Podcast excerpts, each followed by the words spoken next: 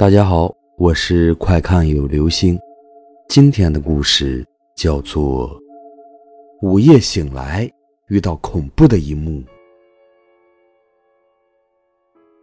在十五岁读高中的时候，为了就近照顾奶奶，我们搬了家。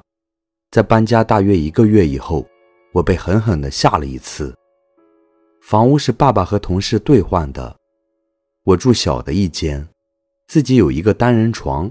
靠墙而放，老爸为了照顾我爱美的需要，还特意在墙上用胶水粘了一面椭圆形的大镜子。有天夜里，我突然醒了，但一醒就立刻陷入无边的恐惧中。那种恐惧的感觉，我这辈子都不愿意再遇到第二次。刚才提到我的小床放在墙边，睡觉当然是在床上，可我醒来的时候。发现自己跪在床边的地上，听见自己嚎叫着向门口跪着爬过去，莫名的恐惧抓住我，我只知道害怕，太害怕了。老爸老妈从隔壁房间里冲出来，事后老爸回忆，我惨白着一张脸向他们奔过去，如果不是他立刻抓住了我，我肯定会跳到阳台上去。当时太恐怖了，恐怖的不知道发生了什么。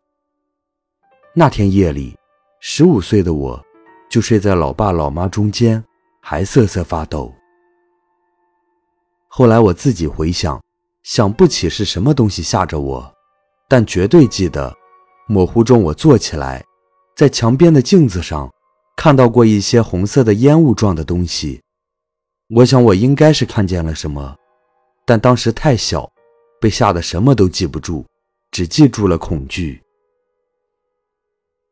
好了，这就是今天的故事。午夜醒来，遇到恐怖的一幕。